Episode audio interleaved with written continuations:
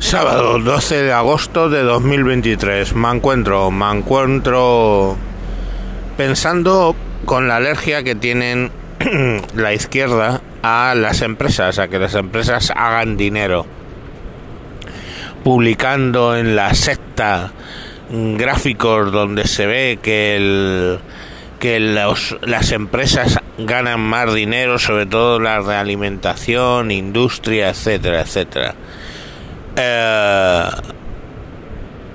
yo digo una cosa, ¿quién paga los salarios en España? ¿Los paga el gobierno? Solo a los 300, 3 millones y medio de trabajadores de empleos públicos, pero a los 17 y medio privados, ¿quién se lo paga? ¿Quién paga los impuestos? ¿Quién hace grande a un país? ¿Qué, qué hace grande? ¿Por qué grande Alemania? ¿Por qué es grande Alemania? Alemania grande por su ejército, que es mm, una mierda descojonada, por cierto. Es grande por el clima, es grande por... No, es grande, un país es grande en función de lo grandes que son sus empresas y de los potentes que son. Eso es lo principal que hace grande a un país. Os lo podéis creer o no. Entonces, parece ser que a la izquierda le jode que una empresa sea grande. Los ataques a Mercadona. O sea, pues. Dice, vale, es que no suben, no suben más las cosas que los salarios. Pues la gente dejará de comprar allí. Yo compraba en Mercadona hasta que vi que subían mucho los precios y me fui a comprar a otra, a otra empresa. Me fui a comprar a Día. Primero a Lidl, luego a Día porque el Lidl era más barato, pero la calidad pues no me gustaba. Y, día, aunque tengo que coger el coche, pues bueno, pues voy allí. Eso se llama libre mercado. Eh, no lo sé. Es otra cosa es que tú pides al Lidl, Día y Mercadona pactando los precios. Hostia, entonces ahí tienes al watchdog, al vigilante que tiene que hablar de prácticas eh, monopolísticas, o sea, de cártel, perdón. Si están hablando de que están haciendo un cártel, pues entonces entra el Estado a, repartir. Pero mientras no se demuestre eso, y en este caso no se está demostrando, pues, eh, ¿qué queréis que os diga? Pues la gasolina, por ejemplo, eh, vale, está alta, pero yo, por ejemplo, he hecho generalmente la, gasolina a 1.540 o algo así. En el pueblo, en una de estas low cost. Joder, cuando he venido a Gijón, en la autopista paré y eché gasolina a 1.800. Y dije, hostia puta, es que son 30 céntimos más por litro. Vale, pues ya sé que ahí no tengo que echar. Es así. Pero que la empresa gane dinero, hostia, cuando tú entras en empresariales, en primero, la primera clase, te dicen, el objetivo de una empresa es ganar dinero. Eso es lo primero. ¿Cuál es el objetivo de una empresa? Ganar dinero, que el empresario gane dinero.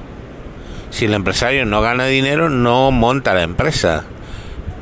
Porque si no es una ONG pongamos por caso, que no lo es. Mercadona es una ONG, no. Endesa es una ONG, no.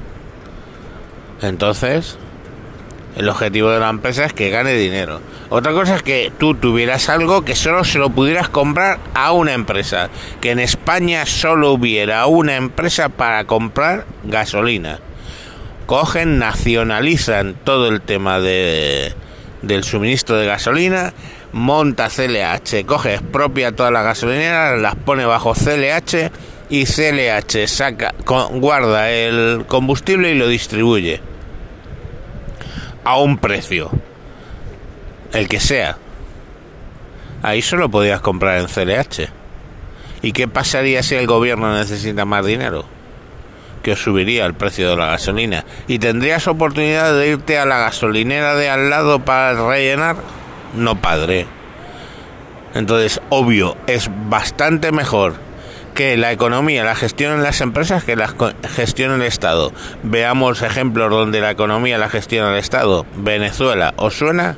Cuba, ¿os suena? Corea del Norte, ¿os suena? Irak, ¿Os suena? Todos paraísos que te cagas, ¿verdad? Todos paraísos geniales. ¿Cuándo se va a la mierda un país? Cuando empieza a cerrar las empresas y a gestionar ellos, a nacionalizar. ¿Cuándo les fue de mierda? O sea, fijaos una cosa, la dictadura militar nuestra nos iba de mierda en la década de los 40 y los 50. ¿Por qué? Por, por el tema de las nacionalizaciones y la autarquía y no permitir que otras empresas entraran aquí. En los 60, el boom. ¿Cuál fue el boom? ¿El boom fue la natalidad? Sí, hubo un boom de natalidad.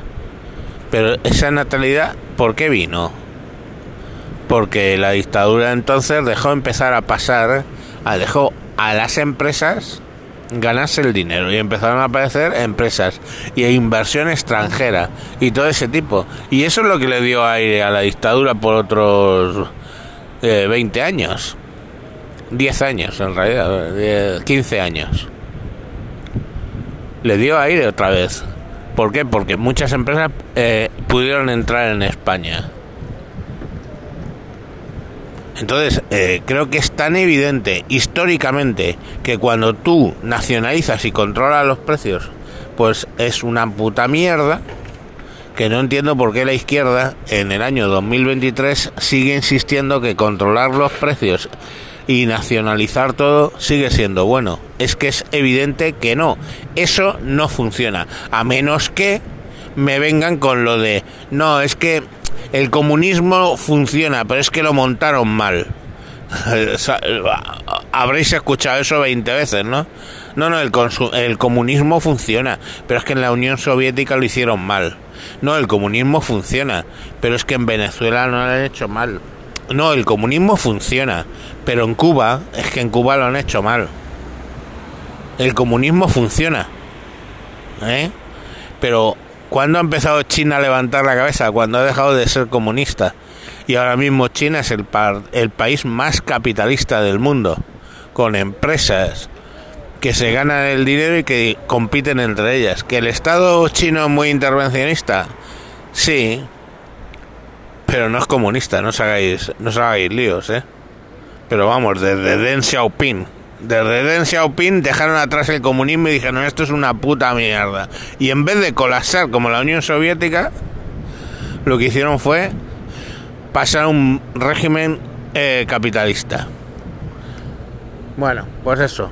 Os voy a dejar que hoy hay un día un poco lluvioso aquí en Gijón. Voy a aprovechar y me voy a ir de visita por ahí con el coche.